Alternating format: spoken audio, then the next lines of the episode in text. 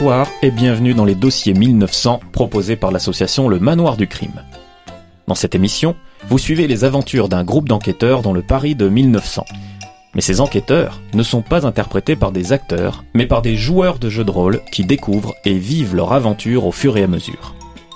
Les dossiers 1900 se déroulent dans l'univers du jeu de rôle crime de Yann Lefebvre aux éditions Sico. L'émission se suit comme un feuilleton. Nous recommandons donc fortement à nos nouveaux auditeurs d'aller écouter les podcasts des épisodes précédents. Les enquêteurs que vous allez suivre ce soir sont Paul Ponce, interprété par Matthew Ford. Edmond Gustave Mauroy, interprété par Alexandre Dulac. Jeanne Lépine, interprétée par Lucie Mérandon. Eugène Collin, interprété par Grégoire Bouteiller. Le maître du jeu est Benoît Ramos. Nous allons maintenant écouter un petit résumé des épisodes précédents. Bon, je vais donc m'y mettre à ce petit résumé.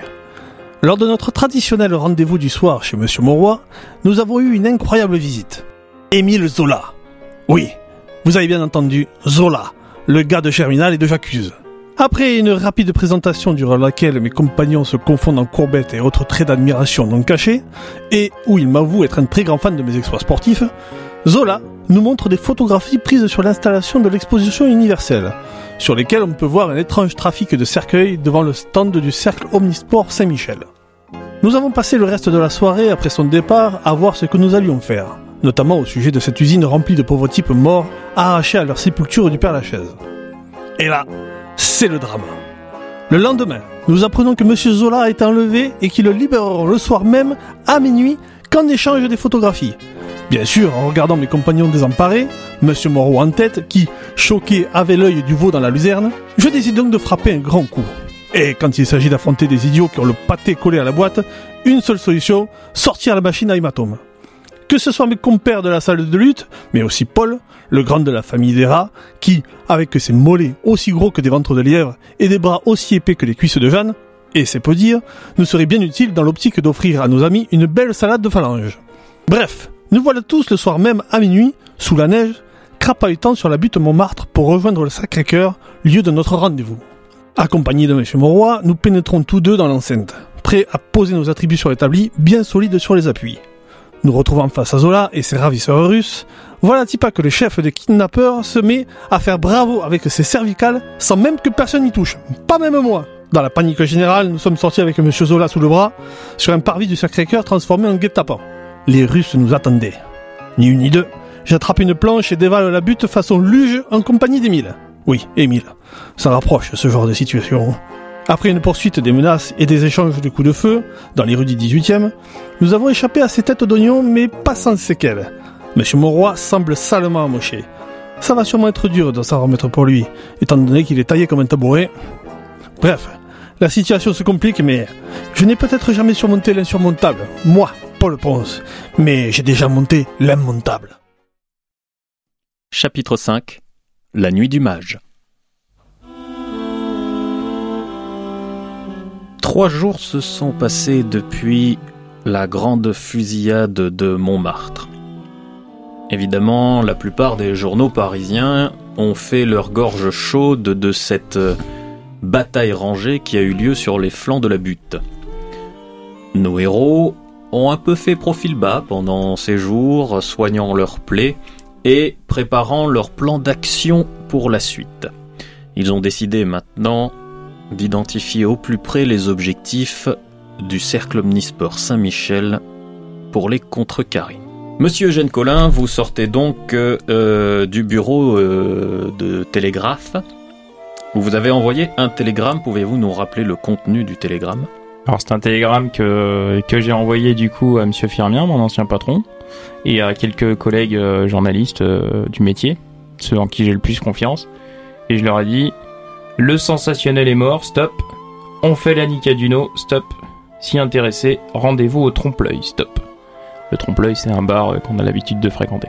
Et vous vous êtes transporté au 16e arrondissement de Paris, euh, à l'hôtel particulier de mademoiselle Philippine de Brécy. Elle entre dans le salon, virevoltante, précédée d'une magnifique odeur de fleurs de printemps fraîchement coupées. Et euh, oh, cher Eugène, excusez-moi, je vous ai fait patienter. Euh, Vous ne vous êtes pas servi de thé, alors ouais. écoutez-moi, je le prends avec de sucre.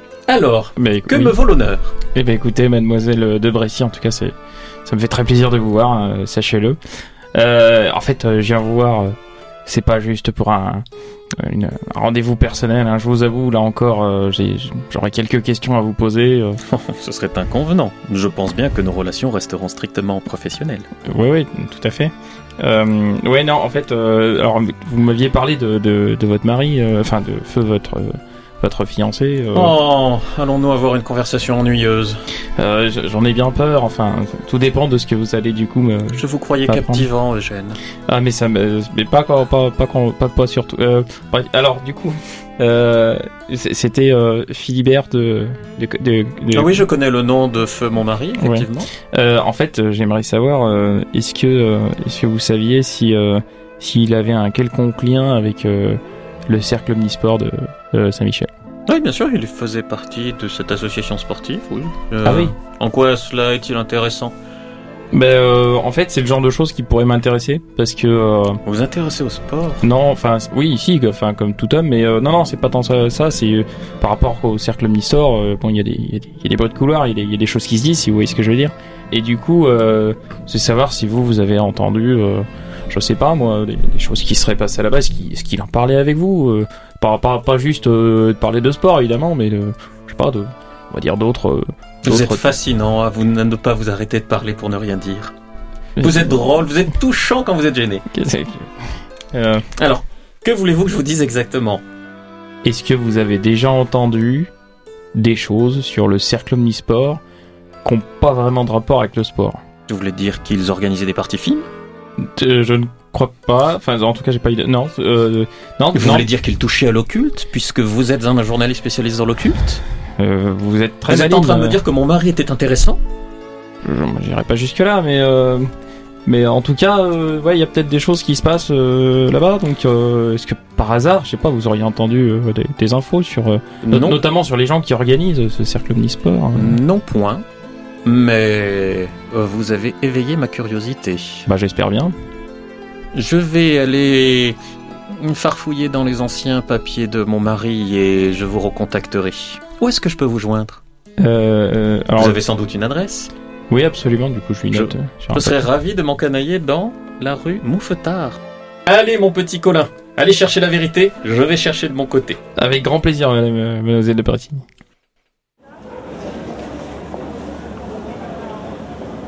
Pendant ce temps, à l'autre bout de Paris, dans le 20e arrondissement, assis discrètement à la terrasse d'un petit café, nous retrouvons Jeanne Lépine, Paul Ponce, ainsi que le jeune Gaston Privat.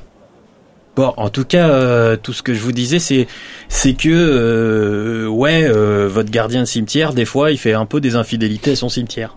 Ah mais ça c'est pas nouveau ça. Non, mais c'est-à-dire pendant son service, je veux dire, il quitte le cimetière pendant son service. Et il va où Tu l'as suivi? Eh ben, figurez-vous que c'est ça le plus, le plus surprenant. Il nous a largués, paumés, lâchés, disparus, fuite À quel niveau à peu près? Ah ben, assez vite en fait. Je le soupçonne d'avoir un, trouvé un petit passage qui, j'ai pas encore trouvé où. Genre, euh, je me glisse discretos dans les égouts, vous voyez, et ni une ni deux, je réapparais euh, comme une fleur quelque part ailleurs. Et ça tous les soirs? Non. Il l'a fait une fois depuis que vous m'avez demandé euh, de, le, de- de le surveiller. Et est-ce que tu as eu l'occasion de de retourner à son domicile et de retourner Alors. voir ce qui se cachait dans son armoire? Euh, Mzelle Lépine, euh, j'ai pas trop l'occasion de grand chose. déjà, je vous rappelle qu'il y a Louis qui me lâche pas, euh, comme quoi qu'il paraît que je fais qu'il faut que je m'éduque. Euh, Deuxio, euh, que c'est ma bande qui le qui le surveille et qu'en ce moment ils ont tellement peur des Cosaques que déjà rien que de les faire sortir, euh, c'est pas facile. Euh, et euh, en trois, euh, il y a aussi le fait que vous nous avez juste demandé de surveiller un gars, pas de commencer à faire, comment qu'ils disent, les condés, des, fois, des voies de fait de cambriolage sur personne outragée. C'est ça? C'est à peu près ça. Et si on retournait voir ensemble si on le trouve, cet endroit où il disparaît, notre ami Monsieur Bosseron? Ah bah écoutez, euh, suffit qu'on aille rejoindre le Pélican et euh, il va nous montrer ça. Euh, le Pélican, c'est le nom du chef de la bande de, de Mesamash. Qu'en pensez-vous, Paul? Ah oui, je pense que c'est une très bonne idée. On va voir où est-ce qu'il a disparu et puis... Enfin, Ah, allons voir le pélican. là. On verra bien ce qu'il nous dit. vous, vous transportez bon quelques rues plus tard. Le, le Pélican, manifestement, vous voyez très vite d'où vient son surnom. Euh, il porte un manteau avec des poches immenses dans lesquelles il, il range une tonne et demie de choses. Et c'est un grand échalas qui doit avoir pas loin de 18 ans, tout boutonneux avec les ratiges de travers. euh, Et je comprends pas pourquoi il appelle le pélican. Il a un nez tout à fait normal, ce monsieur. C'est parce que les pélicans ont un grand bec dans lequel ils rangent plein de choses. Euh, je suis là, euh, pourquoi vous parlez de moi euh? Qu'est-ce que, qu'est-ce qui, c'est vous les amis de Gaston? Effectivement. Nous aurions aimé savoir si vous pouviez nous montrer là où vous aviez perdu la trace de Monsieur Bousseron la dernière fois. Ah ouais, pas de soucis, sujet. Mais il a dit quoi? Et il a dit qu'il faut qu'on le suive, Oui, Paul. Écoutez, comprends, soyez un peu attentifs. On dirait qu'il parle dans son bec. Là, les étagères bouchées, notre ami Dis- disons qu'il a un accent particulier qu'il a du mal à entendre celui des autres. Mais c'est- c'est- on s'habitue. sud Et oui, j'ai l'impression qu'il a pas la lumière dans toutes les pièces, le monsieur là. Le pélican, de son pas dégingandé, vous amène dans un petit réseau de ruelles qui est au pied de, de la colline sur lequel est le Père, le Père Lachaise.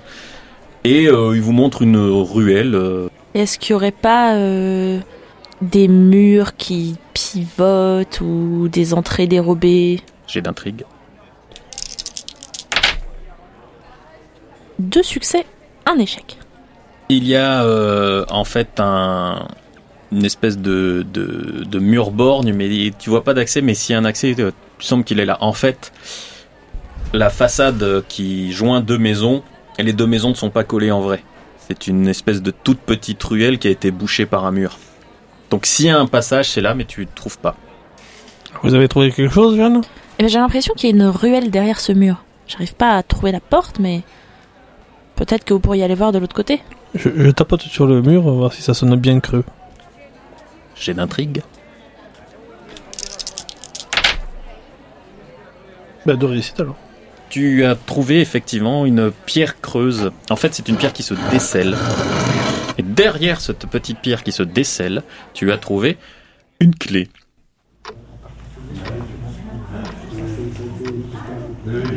Monsieur Monroy, vous êtes à votre bureau. Un énième grouillot vient d'entrer et un énième grouillot vient de sortir, vous donnant papier sur papier sur les diverses activités du cercle omnisport. La moindre des surprises que vous avez est tout simplement qu'il semble se tenir particulièrement tranquille. Depuis quelques jours, la plupart de leurs activités euh, sont réduites. Vous avez appris que Monsieur Corvin, le directeur des fonderies Corvin, est parti en villégiature. Il se trouve à l'heure actuelle, a priori, à Deauville. Euh, même euh, Madame Delatour euh, n'est pas sur Paris. Elle est allée voir des cousins en province. Le sensationnel a lancé un article plus que virulent sur le Magnox. Quelle en est la teneur? Euh, globalement, euh, on reparle un peu comme une expression euh, étude hein, de la boue de l'occultisme qui envahit Paris et qui lancerait la tête de proue, euh, qui dévoirait la belle jeunesse française en les entraînant dans des activités que la morale réprouve et qui ne sont pas loin des acti- d'activités criminelles. Alors, sous-entendant évidemment que tout ceci est arrosé de diverses drogues, de pratiques sexuelles déviantes, ils font le lien sans évidemment avec des, de grandes phrases vagues, mais de liens avec les affaires des cadavres euh, de l'usine de Billancourt, euh, du Père Lachaise, euh, et ainsi de suite. En tout cas, la campagne de presse ne semble être maintenant plus dirigée contre vous, mais contre lui. Nous allons laisser Monsieur Moreau à sa réflexion, Oui, j'ai besoin de qui a réfléchir. l'air euh, d'être approfondie. Et je reviens à Jeanne et Paul.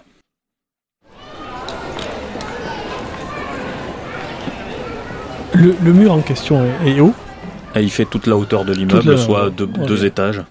Bon, si- s'il y avait une porte, l'endroit le plus, le plus spontané pour mettre une serrure, ce serait à peu près par ici, vous êtes d'accord Et oui. Bon, Mais là, c'est pas une porte, c'est un mur. Mais est-ce qu'il n'y aurait pas une autre pierre qui peut se déceler? Oui, mais. euh, Peut-être qu'on a mal regardé. bah, Laissez-moi tâter.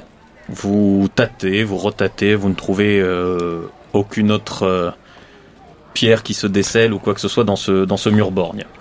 Et si on essayait sur les portes des maisons d'à côté Ça serait peut-être plus simple, non? C'est parce que quitte à trouver une serrure, autant la trouver sur une porte. Une porte qui existe, je veux dire. Oui, mais a priori, euh, a priori là, comme ça, c'est pas évident. Ah, mais je prends la clé et je vais dans la Ouais. porte de la maison d'à côté et je vois si ça marche. Ça marche. Eh ben, regardez, Jeanne. Eh ben bravo, félicitations, Paul.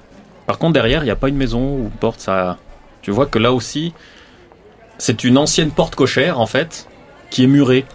Ça fait une espèce de cache, hein, si, si, si tu veux. Mais tu ouvres la porte, tu as un petit espace d'environ 2-3 mètres de profondeur. Tu vois euh, les anciennes portes murées qui étaient les entrées sans doute euh, Mm. soit d'un hôtel particulier, soit d'un immeuble, mais tout est muré. Les immeubles ont été refaits à neuf, euh, on a mis des appartements et puis on a muré euh, certaines parties qui servaient plus et plutôt que de tout boucher, on a juste fait une façade pour faire joli quoi. Pourquoi l'entrée est une porte et pas un mur, ça c'est une autre question. Eh bien, dis donc, Jeanne, euh, il manque pas de maçons chez eux. hein. Bon, je vais tenter les, les, les- les portes qui n'en sont pas. Alors vous prenez pas mal de temps, mais je ne vous fais pas faire de jet puisque Jeanne étant très méthodique euh, et vous prenez les pierres une par une, pièce par pièce. Et là, vous trouvez une trappe. Eh ben voilà, quand on, quand on s'y prend un petit peu plus précautionneusement, on arrive à des résultats. C'est une trappe au sol? Une trappe au sol, oui. Qui est euh, près d'un angle, euh, d'un angle qui est pas facile à voir du premier coup, mais là aussi, c'est le genre de choses. Quand on sait que c'est là, ça saute aux yeux. Tant qu'on sait pas que c'est là, c'est pas facile à trouver. Oui, et forcément, je, je regardais sur les murs, moi je regardais pas par terre, euh, Jeanne. que Jeanne note aussi, c'est à quel point euh, la porte euh, d'entrée est entretenue. C'est-à-dire, euh, vous mettez la clé, ça fait pas un bruit, les gonds ne font pas un bruit.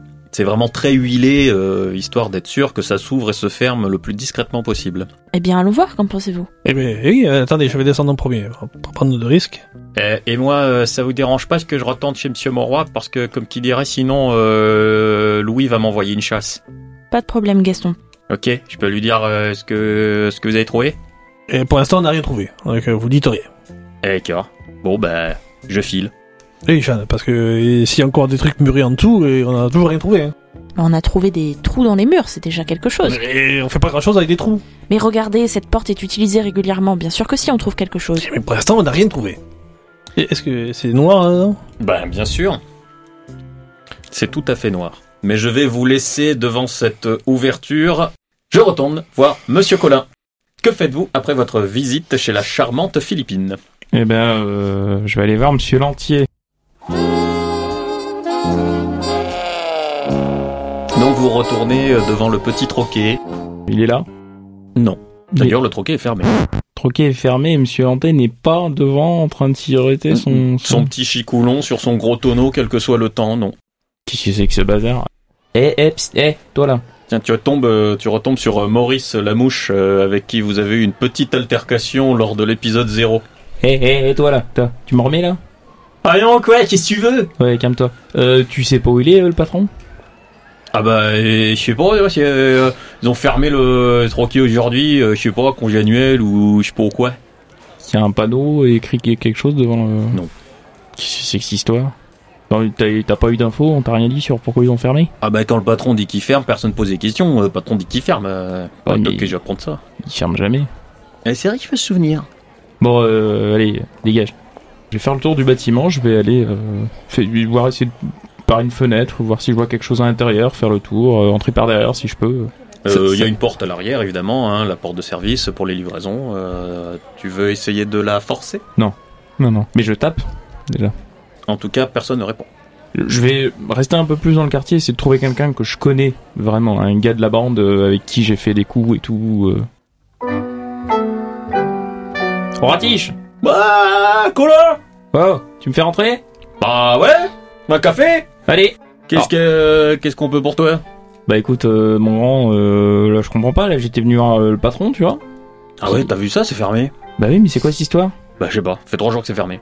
Ça fait trois jours que c'est fermé. Moi, euh, à mon avis, eh, mon avis, le patron, il est sur genre un gros coup. Pour qu'il ferme comme ça, c'est qu'il a envoyé toute la bande sur un gros coup. Tu vas avoir de ces nouvelles dans pas longtemps dans les journaux, à mon avis. Genre, tu vois, attaque de train postal, euh, ou la Banque de France. Peut-être qu'il va attaquer la Banque Ouais, de France. ouais, peut-être, j'en sais rien. Attends. Tu saurais pas euh, qui, euh, qui dans le quartier aurait pu savoir euh, ce qui s'est passé À mon avis, tous ceux qui savent, ils sont avec le patron sur le gros coup. Oui, mais du coup, tu t'as pas un nom à me lâcher là? Parce que moi, du coup, je suis plus trop dans les affaires, donc les gars, s'il y a des nouveaux gars qui, qui sont vachement impliqués, je suis plus dedans, tu vois. Bah, euh, tous le- ceux de la bande habituelle, quoi. Hein, euh, le lieutenant, euh, Louis, euh, Bébert. Ok, bon, bah je vais essayer d'aller faire un tour. Je te remercie, Ratiche. Bah, écoute, pas de souci. Je sais pas. Ça, ça a l'air de te choquer que le patron travaille. J'en sais rien, on verra. Non, non, ça me choque pas qu'il travaille. Non, non, c'est. Écoute, si j'ai besoin, je te rappelle. Je te remercie en tout cas. Bon, pas de problème. Je vais faire le tour du quartier, essayer de trouver euh, le lieutenant, Bébert, Louis. le lieutenant Bébert et Louis. Écoute, je, je laisse Eugène Collin arpenter euh, les rues du quartier. Est-ce que Monsieur Moreau a fini euh, sa réflexion?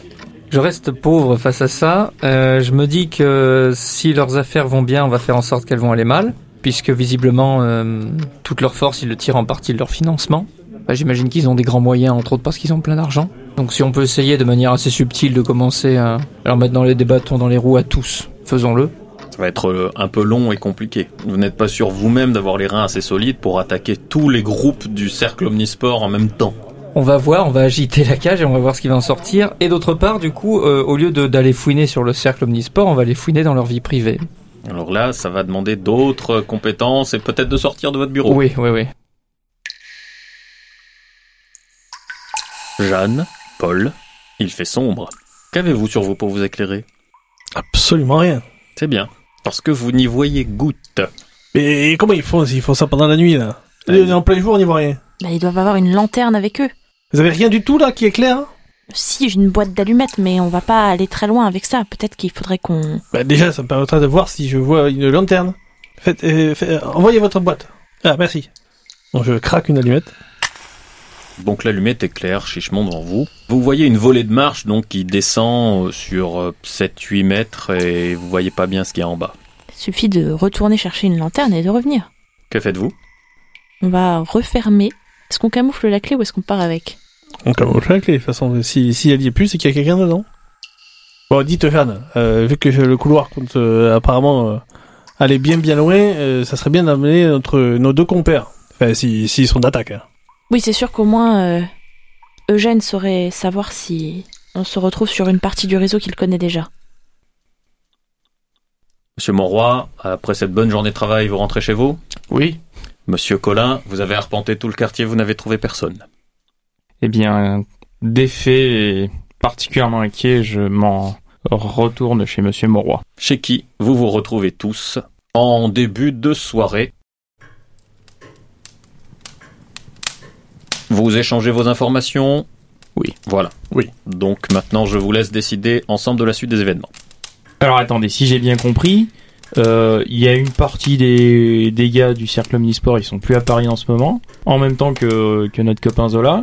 Et, euh, et moi j'ai tous les gars de la bande à l'entier qui ont disparu quoi. Enfin, je dis pas que ce que m'a dit Marcel comme quoi ils sont sur un gros coup, euh, c'est c'est pas faux, mais euh, généralement ils ferment pas le bar pour ça quoi. Ils étaient venus finalement euh, à Montmartre, les gars de la... Non, ils avaient laissé une caisse d'armes. Après, si votre ami Ratiche euh, pense que votre patron est sur un coup, peut-être que c'est le cas. Non, mais je dis pas que c'est pas possible, c'est c'est juste que ça y ressemble pas, c'est tout. Puis surtout, un gros coup, euh, enfin, ils ont disparu il y a trois jours. On sait tout ce qui s'est passé il y a trois jours. Je, je reviens sur le cercle omnisport, là. Vous êtes en train de dire qu'il n'y en a plus aucun à Paris, pratiquement. Il y a certaines personnes qui sont restées quand même. Allez, je veux dire, c'est-à-dire qu'il y a qui sur le stand de, de l'exposition universelle en ce moment Ah, je suppose que Monsieur de Perfit sera là en personne. Et puis il y a encore d'autres personnes euh, auxquelles nous n'avons pas encore les noms. Alors moi quand même, je voudrais aussi revenir euh, un petit peu sur notre petit poète des cimetières. Parce que lui, j'ai l'impression qu'il essaye un peu de nous enfler. Hein Monsieur fait des balades nocturnes pendant son service et il se retrouve dans des endroits emmurés. Oui. Alors, euh, Alors du coup, vous avez trouvé un passage, c'est ça? C'est ce qu'on vous a dit tout à l'heure.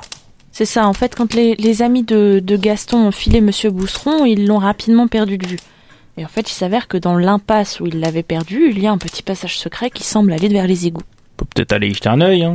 De toute façon, j'avais rien prévu de ce soir. Ah bah, j'ai l'impression qu'on risque d'avoir pas mal de petites choses.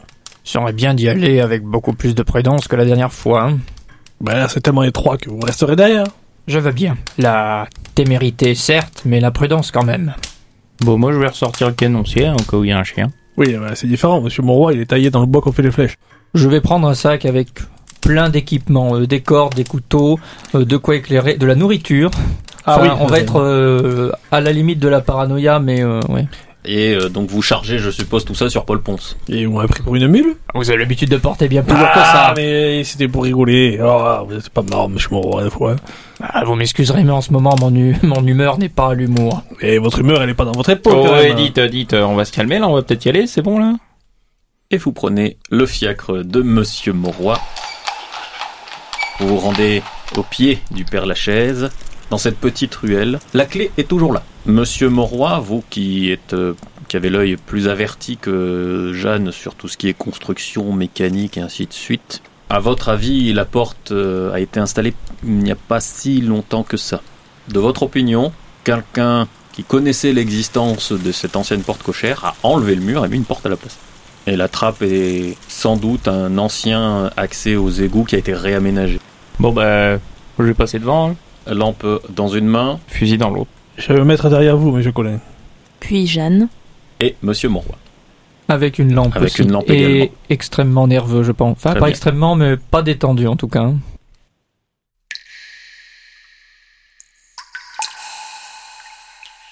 Vous arrivez, bah, très manifestement, l'odeur et l'humidité vous l'indiquent, vous êtes dans le réseau d'égouts de Paris. Est-ce que quelqu'un me ferait un jet d'intrigue?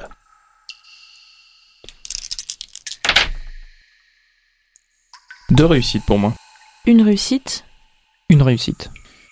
Monsieur Mauroy et Jeanne, euh, vous arrivez en fait principalement à repérer un peu la direction de l'égout, vous, vous sentez un peu dans quelle direction vous partez. Vous sauriez pas dire euh, ce qui va à gauche, ce qui va à droite, par contre, euh, quelle direction, mais Monsieur Colin, vous trouvez des petites marques sur les murs qui vous semblent indiquer un chemin, des petites marques qui dessinent là, en minuscule, la lettre NU, la lettre grecque NU, qui correspond au N de notre alphabet.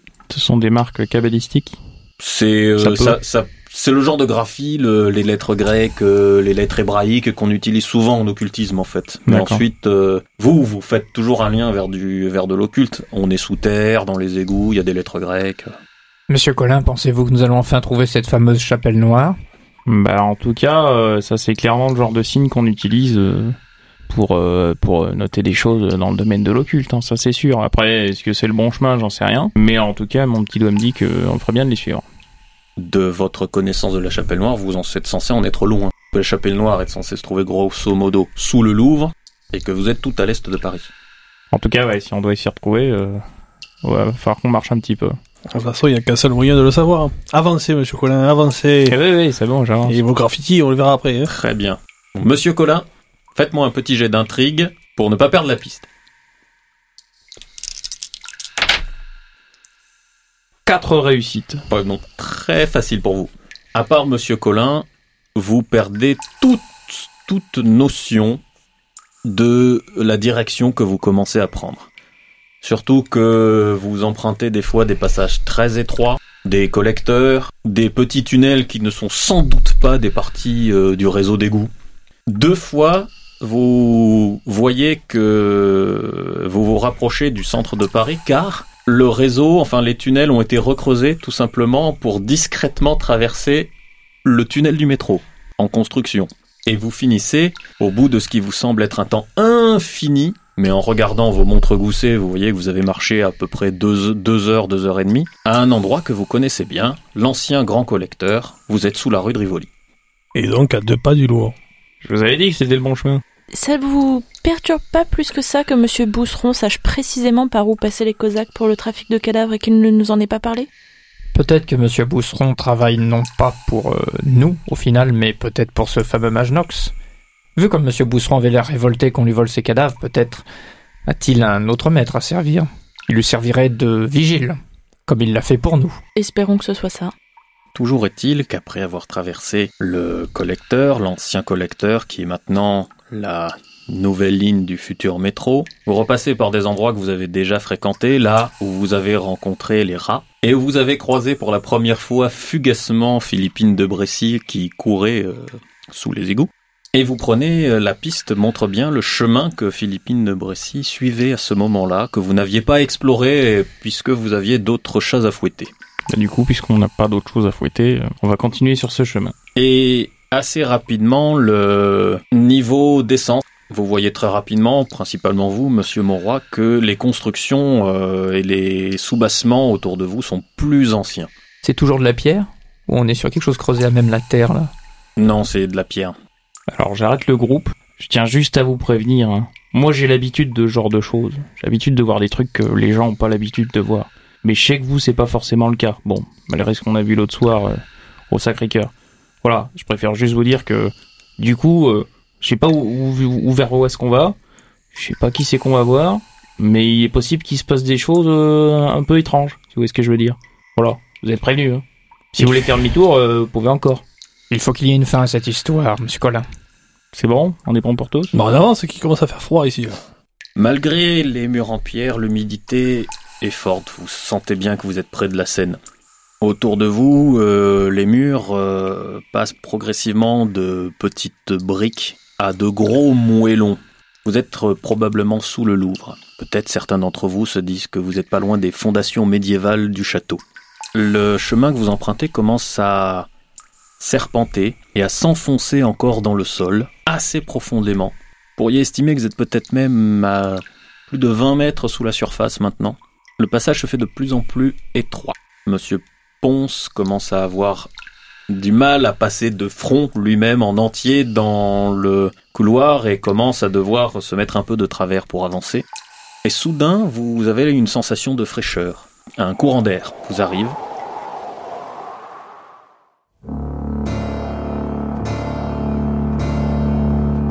Et vous avez une sensation d'espace autour de vous avant même que vos faibles lanternes ne, commencent à éclairer la pièce dans laquelle vous êtes entré. Et par pièce, il semble que ce soit une assez grande caverne. Quelque chose qui doit faire peut-être 1000 mètres carrés. Une grande salle voûtée, comme une immense cloche de pierre, granitique. Il n'y a pas de granit à Paris. Le sol est calcaire par chez vous. Monsieur Collin, en baladant sa lampe, vous remarquez que il n'y a pas un centimètre carré des murs qui ne soit recouvert de petits bas-reliefs, tous inscrits dans ce qui semble être du grec, parfois du latin. Je, moi, j'imagine que je sais parler ni le grec ni le latin, même s'il y a des inscriptions que j'ai déjà vues ailleurs. Je peux euh, considérer que vous avez quand même des bonnes bases en latin. L'occultisme à l'époque est quand même assez cultivé, enfin voilà, vous connaissez un peu vos déclinaisons quoi. D'accord. Ben je, du coup, je vais m'y attarder un petit peu plus en détail. Et surtout, surtout, parce que c'est pas évident avec juste une lanterne, je vais essayer de voir s'il n'y a pas des torches, des trucs qui sont acc- accrochés au mur, que je a- pourrais allumer. euh. Il n'y a pas de torche, mais il y a de quoi en poser, des, des vieux supports médiévaux. euh. Mais vous remarquez assez vite que dans, sur de nombreux endroits, Jeanne le voit très vite, à de nombreux endroits, vous trouvez des petits tas de cire, indiquant la présence de bougies. Et au centre de la pièce, il y a bel et bien un autel, de pierre noire. Semble-t-il une sorte de pierre basaltique. Alors, euh, je, je vais y mettre ma main à couper, mais je pense bien qu'on est tombé sur la chapelle noire. Semblerait, oui. Le reste de la cathédrale est vide. Il n'y a, Genre, il n'y a que vous. c'est une surface déserte, quoi. Sinon, il n'y a pas de, À part toutes les inscriptions, les... Non, oui, c'est complètement désert. pas de meubles, pas d'installation. Non, rien du tout. La seule aimant que vous trouvez, c'est sous l'autel. Alors l'autel euh, est très classique. hein, Il y a deux sortes de piliers, donc qui est en pierre, euh, en, en- en pierre et surtout une grosse plaque de basalte posée en travers. Et dessous, vous trouvez un stock de petites plaques de plomb, comme des, des, des, des feuilles de plomb épaisses d'un centimètre environ. Et vous trouvez un stylet. Monsieur Colin, C'est pouvez-vous venir jeter un coup d'œil, s'il vous plaît? Vous qui êtes versé là-dedans, avez-vous une idée de ce à quoi cela peut servir Est-ce que ça me dit quelque chose? Faites-moi un jet d'occultisme. Pendant ce temps-là, je pense que Jeanne va partir en exploration sur le pourtour pour voir s'il y a d'autres entrées, histoire qu'on se fasse pas surprendre. Jeanne peut me faire un jet d'intrigue. C'est une réussite pour moi. Et une réussite pour Jeanne. Monsieur Collin, oui, cela vous rappelle quelque chose. Euh, dans la Grèce antique, on utilisait très souvent une forme de sorcellerie que l'on appelait le défixio, la défiction.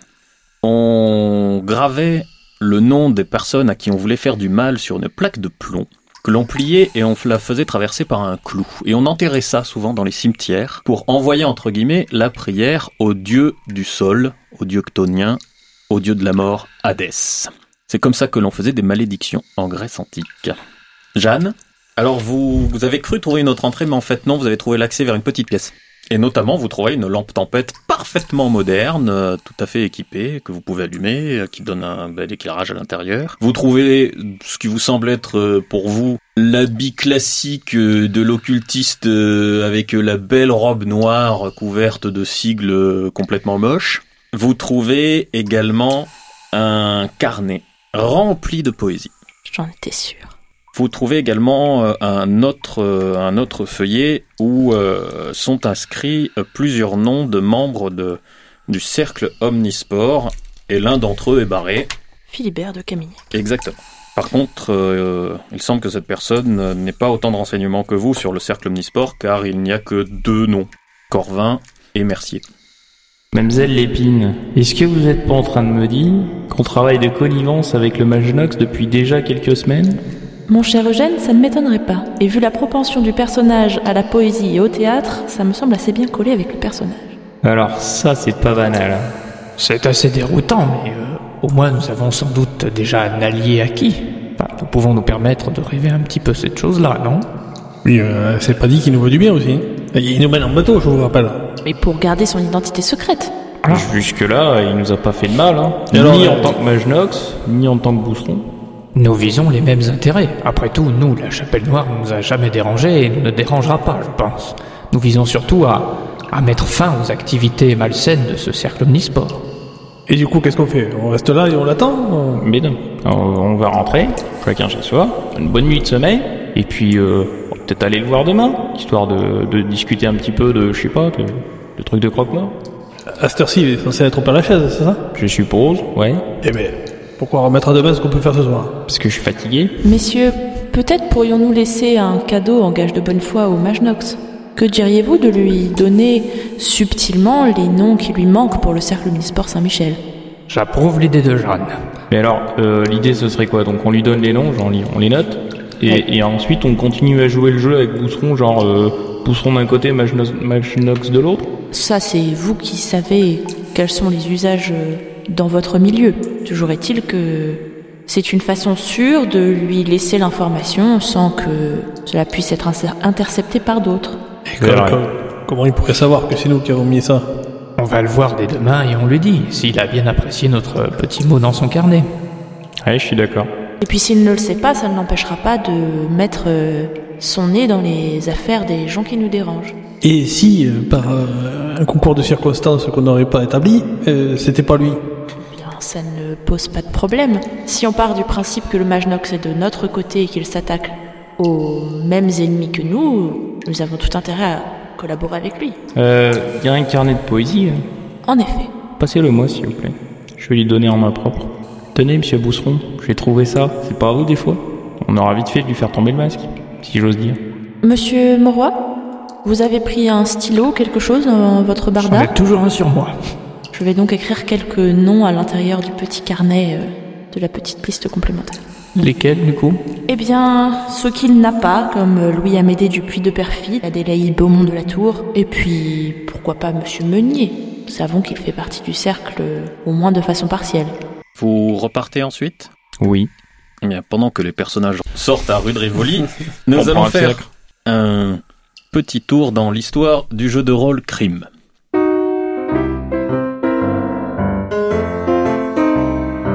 Crime est un jeu de rôle dont la première édition a été publiée en 2006 et la deuxième édition en mai 2017. Bien que plusieurs personnes aient participé à sa conception, Yann Lefebvre en est considéré comme étant l'auteur principal. De son aveu, il est en effet responsable d'environ 95% des textes présents dans les manuels du jeu. Historien de métier, rôliste depuis des années, Yann Lefebvre voulait faire un jeu ayant un lien avec les tueurs en série, en s'intéressant d'abord à l'époque victorienne et à Jack l'Éventreur. Cela dit, le contexte de l'Angleterre à cette époque ayant déjà été vu et revu, y compris par des grosses licences telles que l'appel de Cthulhu, il a considéré plus pertinent de s'intéresser au Paris de la belle époque, reflétant selon lui des problématiques politiques et sociales proches de ce que l'on rencontre aujourd'hui, bien que largement exacerbées. Crime, racisme, sexisme, clivage politique, tout y passe, et dans ce contexte où la République cherchait encore ses marques, les policiers devaient faire face à des criminels d'un genre nouveau. Ne connaissant pas vraiment l'histoire de cette époque, Yann Lefebvre a dû partir presque de zéro, et avoue avoir pris pas mal de temps à se renseigner dessus avant de commencer l'écriture du jeu. En plus de cela, une des difficultés de la conception était d'arriver à retranscrire ses connaissances sous une forme diluée, afin que l'ouvrage soit réellement un manuel de jeu de rôle et non pas un ouvrage historique à proprement dit. Enfin, en partant d'un cahier des charges préétabli par l'équipe de conception, le système du jeu a été pensé pour être simple à comprendre et non invasif, un système à tiroir pour ne pas submerger les joueurs de règles et garantir ainsi l'immersion dans un univers dont l'ambiance est primordiale.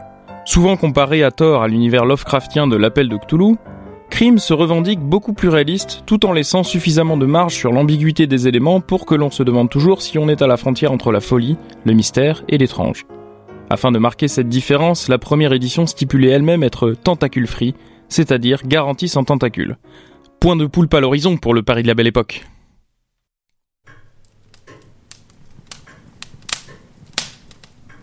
Le lendemain matin, le petit déjeuner est servi chez Monsieur Monroy par Louis et Gaston, et vous vous retrouvez tous pour parler des événements de la nuit.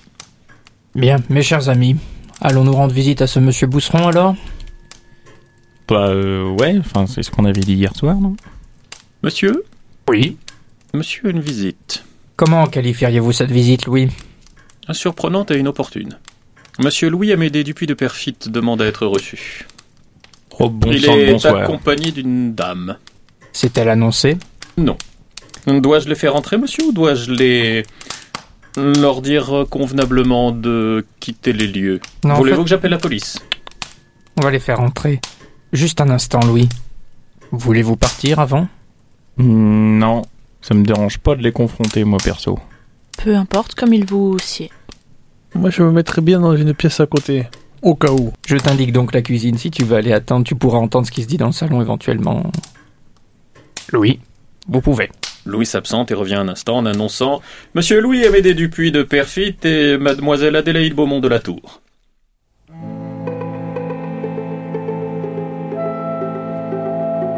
Et donc Louis Amédée entre, toujours blond, toujours souriant, avec toujours un nombre de dents impressionnant.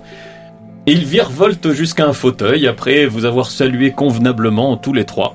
Et donc euh, l'accompagne euh, une jeune femme très belle, d'un très brune avec les, les yeux bleus, qui elle par contre se tient sur la réserve, euh, attend gentiment qu'on l'invite à s'asseoir, et s'asseoir en tout cas elle se tient parfaitement convenablement.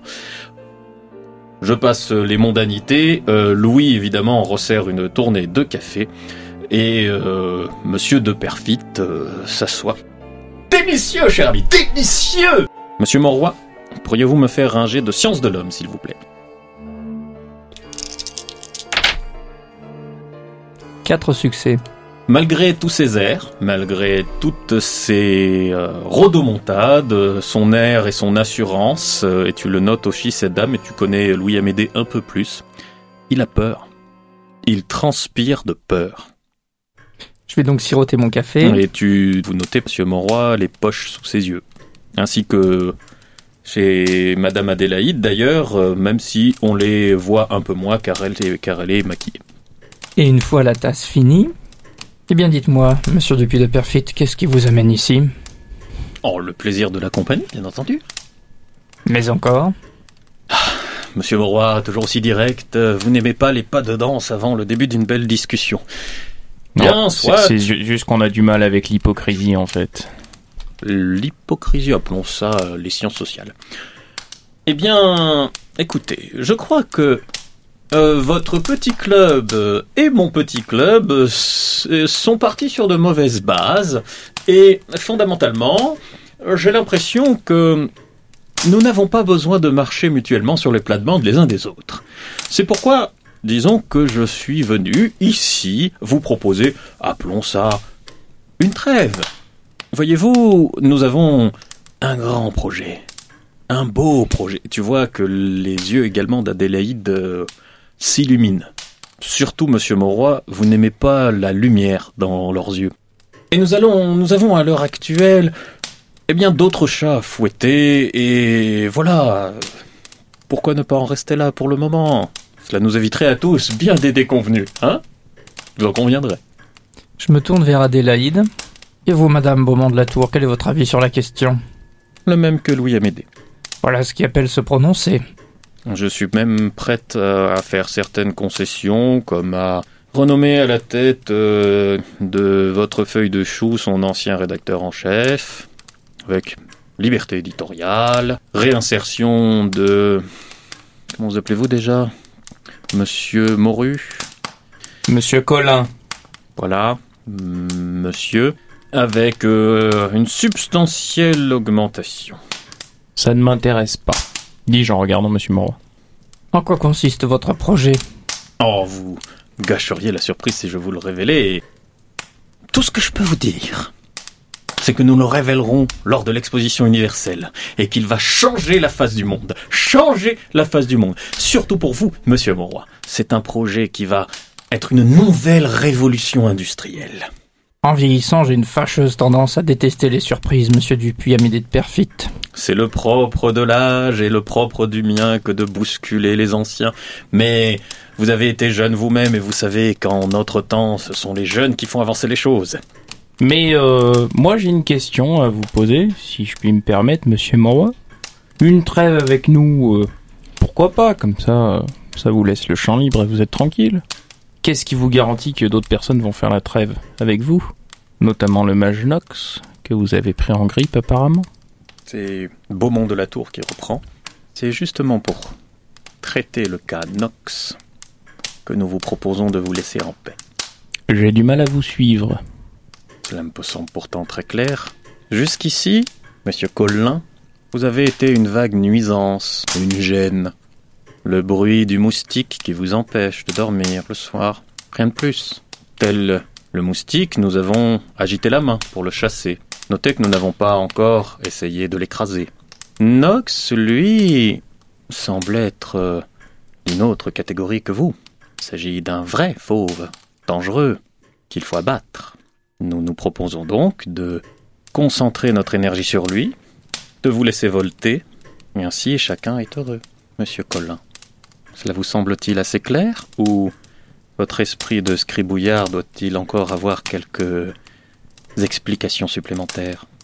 Oh, je suis persuadé qu'une mania de la presse comme vous aurait beaucoup de leçons à me donner sur la rédaction et sur la réflexion. Madame de la Tour. Sur l'art de mener une carrière surtout. Monsieur de perfit, vous venez chez moi avec vos propositions de trêve, mais vous osez nous jeter à la tête des menaces faussement dissimulées. Et des insultes. Nous avons menacé? Ah non Allons, allons Ça suffit. Chers amis Ça suffit. Vous savez, quand on fait une carrière comme la mienne, on apprend à refuser certaines offres. Je vais donc refuser votre offre. Vous allez décamper d'ici immédiatement et sachez que vous n'avez pas fini de nous avoir sur vos plates-bandes. Nous avions pourtant tellement à vous offrir, monsieur Mauroy. Mademoiselle Épine aurait pu être la première inspectrice de France. Vous auriez pu être un des hommes les plus riches du monde avec nous. Monsieur Collin aurait pu avoir une grande carrière, peut-être même dans l'écriture. Non, je ne vous avais pas menacé. Encore.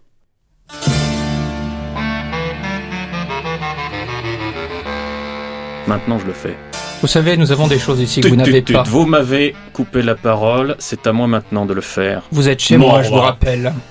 Chez vous, chez moi, c'est la même chose. Restez en dehors de notre chemin. Jusqu'ici, nous avons été aimables avec vous. Nous avons fait en sorte que vous ne mourriez pas si vous vous acharnez. Nous vous écraserons. Rien ni personne autour de vous ne sera à l'abri. Vous mourrez. Vos amis mourront. Votre famille mourra. Tout brûlera. Et ils s'en vont. C'est ce qui s'appelle avoir la folie des grandeurs. Louis? Monsieur? Tu vois que Louis euh, entre avec une main dans le dos. Et tu entends le bruit d'un chien qu'on réenclenche sur... J'aime cet homme. Un cognac pour tout le monde. Avec plaisir, monsieur. Bon bah si la guerre avait pas été déclarée jusque-là, euh, là on est sûr. hein. Bon, il commence sérieusement à, à me courir sur le haricot, hein, l'autre tête d'ampoule, là. hein. Si vous avez des proches, je, vous, je ne saurais que trop vous conseiller de les éloigner un petit peu de la capitale. C'est fort aimable comme conseil, mais comment Dans votre cas, évidemment, ça n'a pas lieu. Ne pensez-vous pas qu'il serait peut-être temps de mettre votre père au courant? De quoi? Du risque qui pèse sur votre personne? Non, je ne le pense pas. Je pense que mon père est déjà pleinement au courant de ce qui se passe et que c'est amplement suffisant. Oui, écoutez donc, Jeanne. Hein C'est sa vie, elle lui appartient. Euh, du coup, euh, par rapport au fait d'aller voir Monsieur Bousseron, ouais, comment dire, faut y aller. Mais euh, à la limite, euh, si on peut éviter de se faire repérer au moment où on va voir Bousseron et lui dire, eh, au fait, euh, on sait que t'es le mage Nox. Bon, du coup, moi, j'irais bien, euh, j'irais bien tout seul. Avec euh, mes connaissances de quartier, j'arriverais à me faufiler euh, sans trop qu'on me voit. Soit, il serait dommage de compromettre son identité. C'est pour ça. Et vous pensez que c'est quand même euh, sécure hein, comme chose? Je vais juste aller voir un gars. hein. Oui, mais on sait pas comment il va le prendre maintenant que vous l'avez démasqué. On verra bien. Je pense que dans tous les cas, il mérite d'être mis au courant. Que ce soit directement ou peut-être via mademoiselle de Brissy. Euh, chers amis, en tout cas, sachez une chose, visiblement, ce cher monsieur de Perfit a l'air terrifié. Terrifié, il m'avait l'air plutôt à l'aise pourtant. Je peux vous assurer que non. Lui et sa comparse. Par nous, par quelqu'un d'autre. Je ne sais pas. Monsieur, peut-être est-ce en rapport avec euh, ce que je viens de lire dans le journal? Regardez. Il y a une notice euh, dans les faits divers annonçant euh, le décès malencontreux de monsieur Armand Mercier dans un terrible accident euh, dans sa filature. Eh ben voilà. C'est peut-être pour ça qu'il demande une trêve. Il a, il a dû se dire que ça venait de notre part. On est bien d'accord que Mercier, ça faisait partie de ceux que le mage Nox connaissait. En effet, Donc pour lui, il lui reste plus qu'une cible. Sauf qu'on lui en a rajouté combien? 4. En attendant, c'est nous qui avons intérêt à être prudents, parce que, terrifié ou non, monsieur de Perfit nous a maintenant euh, dans le viseur. Et attendez, je préfère avoir euh, l'autre euh, de perfit que l'autre sorcier, moi. hein. Mais vous savez qu'un chien effrayé euh, est capable de faire les pires horreurs. Je pense pour ma part que si nous devons bien évidemment prévenir Nox d'une façon directe ou indirecte du danger qui le menace, il serait peut-être bon de faire profil bas pendant quelque temps. Peut-être euh, s'occuper sur la fondation d'un empire euh, de la presse, par exemple, pour passer le temps. Un empire ou un journal? Voyons grand tout de suite, Colin. Attendez, euh, depuis que depuis qu'on essaye de démêler un petit peu toute cette, euh, cette affaire, le but c'est pas non plus de tuer tous les membres du, du, du cercle Omnisport, on est d'accord Je suis d'accord, on a tué personne. Oui, non, mais c'est pas non plus de souhaiter leur mort. hein. On est d'accord Oui. Je préfère largement les envoyer au bagne plutôt que euh, de les voir se faire écraser un par un dans les rues de Paris. C'est pour ça qu'une conversation approfondie avec le mage Nox s'impose. Monsieur Colin, nous avons confiance en vous. Vous saurez lui exposer tous les points de cette situation critique. Et moi, ce que je veux pas, c'est que Monsieur Colin se fasse renverser en sortant de chez le mage Nox. C'est pour ça que je ferai attention. Je pense qu'il a l'habitude de ce genre de cas. Bah, euh, d'ailleurs, euh, si on en a fini, euh, moi j'y vais. Hein. Pas une minute à perdre. hein. Pour ma part, messieurs, je vais faire profil bas. Comme vous l'avez souligné, monsieur Mauroy, j'ai des proches qui sont plus difficiles à cacher que certains des vôtres. Mais euh, vous allez faire profil bas où, euh, Jeanne?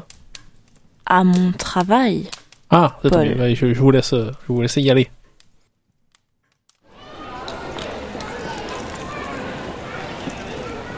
Monsieur Colin, vous vous rendez euh, à l'est de Paris, c'est ça? C'est ça. Mais Très du bien. coup, je suis attentif Vous êtes très attentif. à ce qui se passe derrière moi, autour de moi. Je fais attention à bien marcher sur les trottoirs, très bien. ce genre Faites de euh, choses. donc un petit jet d'intrigue, s'il vous plaît. Pas réussite. Tu es suivi. Et ben, je vais essayer de les semer. Bien. Alors là, c'est trac. Je n'ai pas de réussite. Grâce à votre jet d'intrigue précédent, vous êtes parfaitement au courant que vous n'arrivez pas à les semer. Vous avez l'œil du gamin de la rue, monsieur Colin. Euh, le nez qui, qui détecte le cogne. Ce sont des flics qui vous suivent.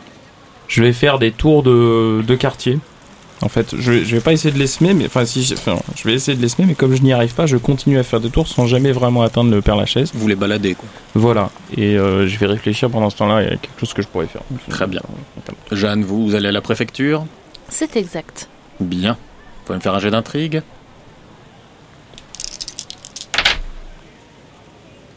Deux réussites. Vous êtes suivi. Je vais essayer de voir qui me suit, mais je vais quand même aller à mon travail. Ce sont les inspecteurs Morvec et Chapuis. que vous avez déjà rencontrés. Ah, il m'avait manqué. Je vais m'arrêter et leur dire bonjour. Ils semblent pas particulièrement décontenancés. Euh, Approchez-vous. Zelle Lépine. Messieurs, Faites attention, euh, nos services commencent à s'intéresser à vos activités euh, et il se pourrait que vous soyez bientôt convoqués à la sûreté. Vous voulez dire le fait que j'aille travailler à la préfecture? Non, on parle plutôt de vos balades nocturnes. Je ne vois pas de quoi vous parlez. Eh bien, faites attention à ne pas vous le rappeler. Dernière chance pour accepter l'offre de notre patron, madame. Oui, vous lui passerez euh, mes salutations. Oui. Vous avez deux solutions pour le rencontrer en personne. Une polie, une pas polie. Mais je ne tiens pas spécialement à le rencontrer, messieurs. Oh, vous allez le rencontrer. Ça, c'est pas un problème. Vous avez juste le choix de la manière. Il y a celle qui va vous plaire et a celle qui va vous déplaire. Je pense que rencontrer votre patron va me déplaire dans tous les cas. Sur ce, je vous souhaite une belle journée. Oh, pour nous, elle sera bonne. On vous accompagne, les rues sont si peu sûres. Non, évidemment, euh, ils vous lâchent euh, à 50 mètres avant la préfecture, ils vont quand même pas euh, faire l'affront de- d'encadrer la fille du préfet de police devant son propre territoire. Sitôt arrivé à mon bureau, je vais faire appeler un grouillot pour envoyer un message quelconque, télégramme ou chez Monsieur Moroy pour le prévenir. Monsieur Ponce, que faites-vous Euh, Ah, moi, je vais profiter de cette belle journée pour aller me promener, et notamment sur les quais du bord de Seine, et voir un petit peu où en est l'installation de l'exposition universelle. Bien. Vous pouvez me faire un jet d'intrigue? Deux, dé- deux défaites. De défaite. très bien, très bien, très bien, très bien. Bah alors, le chantier de l'exposition universelle bat son plein. Euh, par contre, euh, ben, c'est pas public.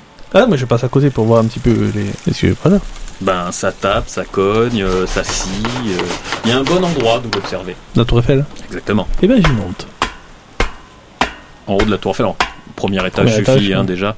C'est de là que Zola avait pris certaines de ses photos, par exemple, du premier étage. Mhm. Et donc, vous voyez le chantier Est-ce que de là, je reconnais la tente, enfin, l'installation de... sans aucun souci, grâce aux Mhm. photos d'Émile Zola, vous savez déjà à l'avance où elles sont. Il n'y a pas les installations qu'il y a au premier étage encore? Non, mais il y a des touristes avec des jumelles. je, je- J'emprunte innocemment euh, des jumelles, des jumelles à, à un couple de touristes. Vous faites comment exactement? Oui, excusez-moi, j'aimerais bien voir un petit peu, mais je, je n'ai pas pris mes jumelles avec moi, mais messieurs, dames. Beg your pardon, sir. Ah, vous êtes anglish. Ah, voilà, voilà. Mais il fallait que ça tombe sur des anglish. Euh, euh, me, euh, me want, euh, Il chuchote entre Me You wa- are the mighty Paul Ponce. Oh, I've seen all your fights. That's wonderful. So, uh, what can I do for you, sir? um, I want to regarde au loin because, euh, because j'ai vu, euh, là-bas, euh, a big tent. What? There's something on the Trocadero? Oh, oh yeah, yeah, yeah, yeah. This is uh, this is for the next uh, exposition. Yes, is the next. Sorry, uh, I I don't. What does he want? I don't know. Bah, donnez-moi ça. Ah, you you want the binoculars? What did you just ask? Et je regarde. Bien. Ça te coûtera un autographe. Oui, mais ça, c'est pas, pas un souci. Alors, tu observes. Donc, Monsieur Ponce observe le chantier. Euh, je suppose que vous observez la tente. euh, Eh bien, bien entendu. Vous repérez assez rapidement celui qui semble être le contremaître. Euh, enfin, en tout cas, celui qui dirige un peu les opérations. Euh, c'est un, un petit homme assez rachitique qui est dans un costume noir tiré aux quatre, à quatre épingles.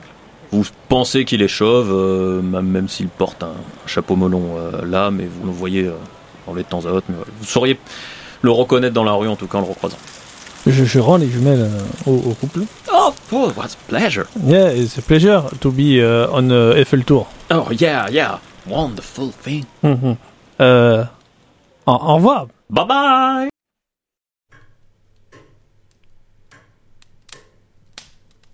Monsieur Bourrois, vous recevez euh, le message de Jeanne Lépine. Je lis le message de Jeanne. Nous sommes sous surveillance de la sûreté. euh, faites attention.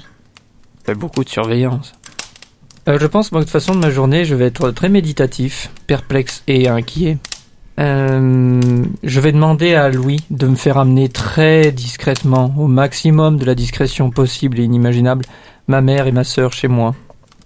Louis donc euh, prend sa tenue qu'il prend pour faire les courses et euh, quitte le domicile.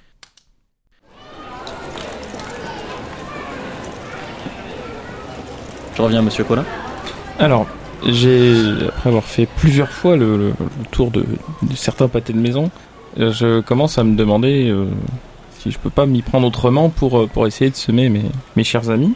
Je pensais aller voir une bande de- d'Apaches, une bande de gamins, leur serrer franchement la main comme si c'était de bons amis, et surtout leur expliquer qu'il y a deux condés qui sont derrière moi, en train de me suivre, et que bah je leur donne 10 francs, et puis, puis ils essayent de les gêner. Euh, oui, ça ne pose pas de problème en tout cas, pas besoin de faire de jet pour ça. Vous repérez une petite bande, euh, pas des apaches, vous n'êtes pas dans les bons quartiers, mais en tout cas euh, de jeunes euh, désœuvrés. Ils partent, ils s'égayent derrière vous, et euh, vous entendez assez rapidement un esclandre euh, en pleine rue. Ah, mais, ah, elle m'a tiré mon larfeuille J'en profite pour prendre une petite rue, puis une autre, puis une troisième, ouais. Voilà, vous êtes débarrassé de vos deux flics. et je vais au cimetière du Père Lachaise. Euh, Jeanne, vous restez toute la journée euh, au travail à part ça? Oui. Très bien, monsieur Monroy reste chez lui. Et monsieur Ponce, euh, après la surveillance? Eh bien, je vais à la salle de sport, quand même. Parce qu'au bout d'un moment, il faut, il faut bien s'entraîner et s'entretenir. Je reviens donc vers Monsieur Colin qui va au Père Lachaise. Et bonjour, monsieur Bousseron. Ah, Monsieur Colin, que me vaut le plaisir? Eh ben écoutez, euh, j'étais en balade dans le quartier, je me suis dit que j'allais vous passer le bonjour. Eh bien, ça me fait grand plaisir. Vous venez voir la tombe de Papus? C'est exact, tout à fait. Allons-y Une fois que nous sommes à la tombe de Papus, je vérifie qu'il n'y ait pas trop de monde autour, voire personne dans l'idéal. On est en milieu de semaine, en plein hiver. Euh, Voilà. Pas très compliqué. Puis le Père Lachaise, c'est grand quand même. Je parle de choses et d'autres avec lui, et puis euh, au détour d'une phrase, ah au fait, euh, je me suis dit que c'était peut-être à vous ça. Et je lui tends le carnet de poésie. Et là, je le regarde droit dans les yeux. Oh, De très très beaux vers dans ce carnet. certes, certes. Hmm, vous avez complété la liste Nox Je- en sera ravi. Oh, j'en suis persuadé. Bien. Comme on dit dans les romans de gare, il semble que je sois fait. Hmm, Fait, euh, je ne sais pas. Écoutez, monsieur Bousseron, si cela est votre vrai nom, sachez que nous n'avons pas spécialement de grief contre vous. Je le sais bien. Nous sommes que Monsieur Klaus Fitz s'appellerait des alliés objectifs. Nous avons reçu euh, ce matin même, au domicile de monsieur Mauroy, une visite assez impromptue. Marchons. Nous avons reçu la visite de Louis-Amédée Dupuis de Perfit, ainsi que Adélaïde Beaumont de la Tour. Oui. Font-ils partie de ce cosme? Absolument. Hmm. Euh, je pense même pouvoir dire que monsieur de Perfit en est le principal instigateur. Oh. Ces personnes, particulièrement monsieur de Perfit, euh, sont venus nous voir directement au domicile de monsieur Mauroy, sans annonce aucune, afin de nous demander, de ses propres mots, une trêve par rapport à nos activités d'investigation, dans le but notamment de s'occuper du mage Nox. Évidemment, ils ont trouvé qui était celui qui causait des dégâts dans leur rang. Apparemment, ils ont compris que c'était le mage Nox, mais je pense pas qu'ils en sachent plus que ça. Et j'ai moi-même pris particulièrement de soin à essayer de rejoindre le Père Lachaise sans être suivi. Hmm. Philippine m'a dit grand bien de vous. Je vois qu'elle n'avait pas tort. Toujours est-il que maintenant que le contact est fait de manière un petit peu plus franche et honnête, il y a des chances que nous parlions de façon un petit peu plus euh, ouverte de cette affaire et que de notre côté, euh, sachez que la trêve n'a absolument pas été conclue et qu'elle ne nous intéresse en rien, quand bien même cela nous mettrait, nous et nos proches, en danger. C'est fort brave de votre part, seulement je crains que vous ne sachiez pas réellement dans quel bourbier vous êtes en train de mettre les pieds. Je pense que nous commençons à en sentir la teneur, à en observer la surface. Vous, oui, peut-être, monsieur Colin, mais vos compagnons. Compagnons semblent moins ouverts que vous à- aux arts sombres. Si je vous dis que c'est moi qui ai tué Olaf au Sacré-Cœur, Ça ne me surprend pas. lequel dans votre, vos collègues le croirait? Mes collègues ont vu tout autant que moi qu'Olaf est mort euh, de façon indirecte et sans avoir été touché. Il n'est pire aveugle que l'incroyant, vous le savez très bien. Absolument. Toujours est-il qu'au-delà de l'aspect occulte, il y a effectivement quelque chose de gros qui se prépare. Ils nous l'ont dit eux-mêmes. Et sur ça, sachez que mes compagnons seront totalement aptes à suivre la direction à prendre, quand bien même ils ne croiraient pas. Bien. Effectivement, nous avons beaucoup à gagner à collaborer. Je le pense. Je ne sais pas ce que mijote ce cosme. Vu les moyens qu'ils emploient, tout comme vous, j'en ai conclu qu'il s'agissait quelque chose de sinistre. Vu cette bande qu'ils ont montée pour exécuter leurs basses œuvres, je ne doute pas qu'ils ne reculeront devant strictement aucun moyen, fût-il le plus barbare, même le plus visible, pour y parvenir.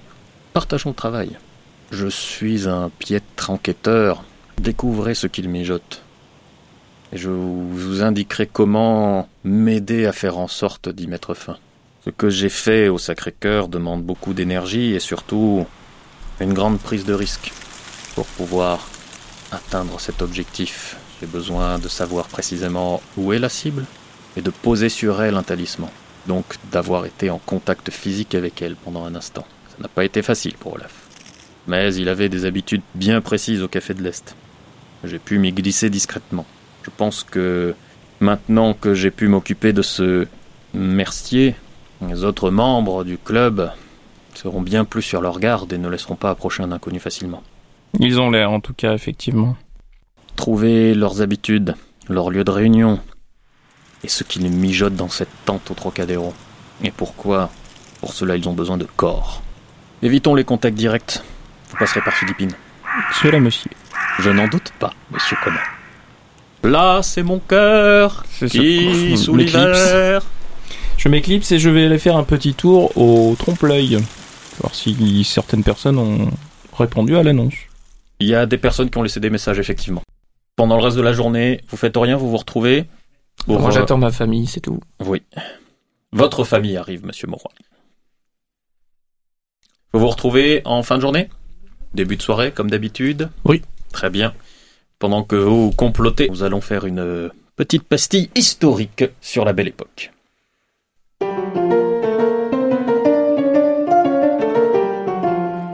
Auditrice, auditeur, mon poteau, le mois dernier, je t'ai un peu causé de l'affaire Dreyfus.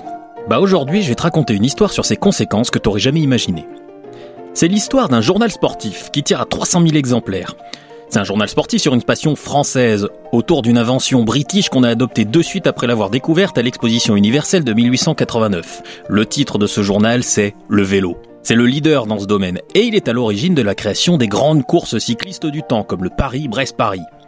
Le truc, c'est que son rédac-chef, Pierre Giffard, est sacrément Dreyfusard et ne se prive pas de le dire dans son canard. Et ça, ça plaisait pas à ses annonceurs, industriels, fabricants d'auto ou autres, qui étaient plutôt de l'autre bord. L'un d'entre eux, le comte Jules Albert de Dion, son blaze complet c'est Jules Philippe Félix Albert de Dion Vendône de Malfiance. Président de l'Automobile Club de France, se trouve mêlé à une grande bagarre publique entre anti-Dreyfusards et Dreyfusards, dont il ressort avec une peine de 15 jours de tôle. Giffard exige sa démission de l'Automobile Club et vire toutes les publicités de sa marque d'auto de Dion Bouton. Ouais. Et ça fallait avoir le souffle. Parce que pour l'info, en 1900, Dodion Bouton, c'était juste le plus grand constructeur de voitures du monde, rien que ça. Jules Albert trouve ça sacrément fort de café. En plus, il trouvait déjà que les notes publicitaires dans le vélo étaient trop salées. Ni une ni deux, il crée son journal, avec le soutien d'autres industriels comme Michelin. Ce journal, ce sera l'Auto-Vélo, dont il confie la direction à un ancien cycliste, Henri Desgranges. Le journal est lancé pour l'exposition universelle de 1900 à Paris. À partir de là, c'est la guerre des canards. Le 2 janvier 1903, l'auto-vélo est condamné à changer son titre trop proche de celui de son concurrent. L'auto-vélo perd son vélo et doit juste s'appeler l'auto. Mais Desgranges a les foi. En perdant le vélo, on risque de perdre les cyclistes. Il faut donc que l'auto fonde une course cycliste qui permettra de doper ses ventes et d'écraser le vélo et son Paris-Brest-Paris. Une grande course. La plus grande de toutes. La course des courses. Le 1er juillet 1903 à Montgeron, en banlieue sud de Paris, rapport au fait que le préfet Lépine avait interdit les courses intramuros, devant un troquet appelé le Réveil Matin, le tout premier Tour de France s'élance. Ouais. L'affaire Dreyfus est indirectement à l'origine d'un des plus grands événements sportifs du monde. Alors, elle est pas belle la belle époque?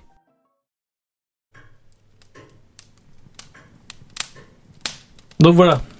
Un monsieur, je vous l'ai dit, en costume, chapeau, sûrement euh, imberbe des cheveux, et c'est tout ce que je peux vous dire. Est-ce que sa description me fait penser à quelque chose? Non. Non? Non, non. Enfin, en même temps, euh, sans le voir, sa description elle est quand même vague. Un mec chauve avec un chapeau melon. On dit chauve, monsieur Ponce. Autant pour moi. Chauve des cheveux. Chauve tout court, euh, Paul. Ah. Bon, euh, ben moi de mon côté, euh, j'ai pu confirmer les fortes suppositions que nous avions hier soir, ainsi que le fait que nous avons clairement un allié. Quant à moi, messieurs, j'ai eu confirmation par euh, ces très chers inspecteurs euh, Morvec et Chapuis que Monsieur de Gressac souhaite nous rencontrer bientôt, que nous le souhaitions ou non, visiblement. Je vous conseille donc de faire particulièrement attention à vos agissements dans les prochains jours. Vous êtes en train de dire qu'il nous menace lui aussi? Je suis en train de dire qu'ils ont plus que de fortes suspicions à notre rencontre et suffisamment de motifs pour demander une entrevue avec nous, un petit peu musclée à la sûreté. Et personnellement, je n'y tiens pas. Je crois qu'aucun d'entre nous n'y tire, Jeanne. Attendez, si l'autre blond commence à nous, à nous menacer, plus maintenant la police, ça, commence à faire beaucoup quand même, non? Je, je pense que ce sont les mêmes personnes, Paul. Je sais pas si vous vous souvenez, mais Monsieur de Gressac est à coquiner avec le Cosme. Hein. Nous en sommes quasiment sûrs depuis le début. C'est probablement pour ça que vous les avez trouvés sur place euh, très rapidement quand on a retrouvé le corps de Madame Priva. Monsieur de Perfit était même sûrement venu avec eux ce matin. Est-ce que vous pouvez, euh, mademoiselle Jeanne, de consulter les comptes euh, personnels de monsieur de Gressac, voir s'il a des, des acquaintances avec, euh, avec le cercle omnisport, par exemple Malheureusement, j'ai déjà essayé et c'est très compliqué. Monsieur de Gressac est un homme prudent. Au vu de son poste, il a des moyens de cacher pas mal de ses actions. C'est un homme difficilement atteignable, je présume. Et même pour votre père, Jeanne Surtout pour mon père. Si j'ai bien compris, je crois que notre amie Jeanne ne souhaite pas impliquer plus que ça son papa dans l'histoire, ce que je peux comprendre. Comme vous le savez sûrement, il n'est pas très positivement enclin à ma participation à nos petites rencontres. Donc, en ce qui nous concerne, visiblement, il faut savoir euh, ce qu'il traficote sur ce stand alors. Tant qu'on n'en saura pas plus sur leur agissement privé, on n'aura pas de moyens de pression. Vous remarquez que y a rien à boire. Et euh, il il est où votre euh, Louis? Louis Je me lève et je vais le chercher dans la maison. Il est pas là. Il m'a ramené ma sœur et ma mère en plus. Ah, Ta sœur et ta mère sont revenus, mais il n'était pas avec elle. Mathilde Edmond Où est Louis Quand il nous a raccompagnés, à un moment, euh, il nous a fait changer de fiacre assez rapidement. Et lui, il est parti avec le petit Gaston euh, dans un autre coin. Je m'a dit qu'il avait des courses urgentes à faire pour euh, le repas du soir ou quelque chose. Il avait l'air paniqué. Non, préoccupé. Mais il a toujours l'air préoccupé, ton Louis, donc... euh, Ou bien Louis et Gaston ont réussi à se cacher, ou bien je préfère pas y penser. T'entendais la porte d'entrée qui s'ouvre.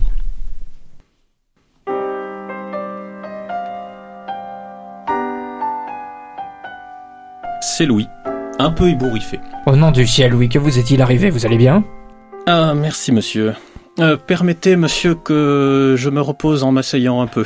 Bien sûr. Merci monsieur. Eh bien, monsieur, euh, comment dire?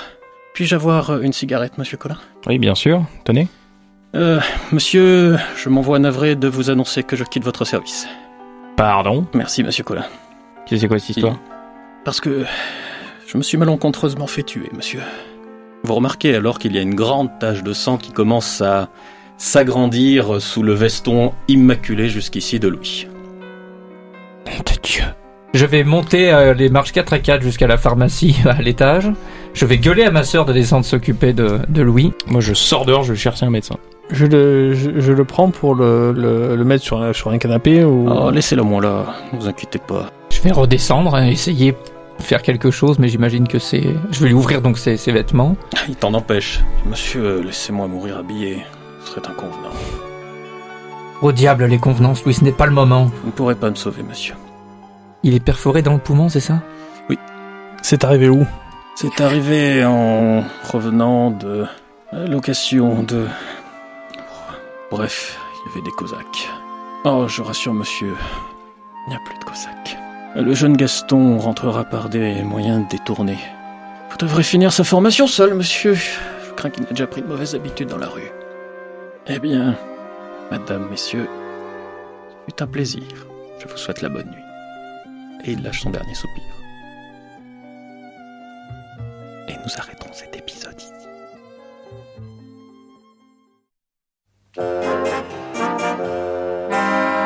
Chers auditeurs, comme à chaque épisode, c'est maintenant à vous de faire un choix afin d'influencer la suite. Au prochain épisode, un événement va impliquer un de nos héros de manière plus personnelle. S'agit-il de Jeanne Lépine, Eugène Collin, Paul Ponce ou Edmond Gustave Moroy C'est à vous de choisir sur la page Facebook des dossiers 1900.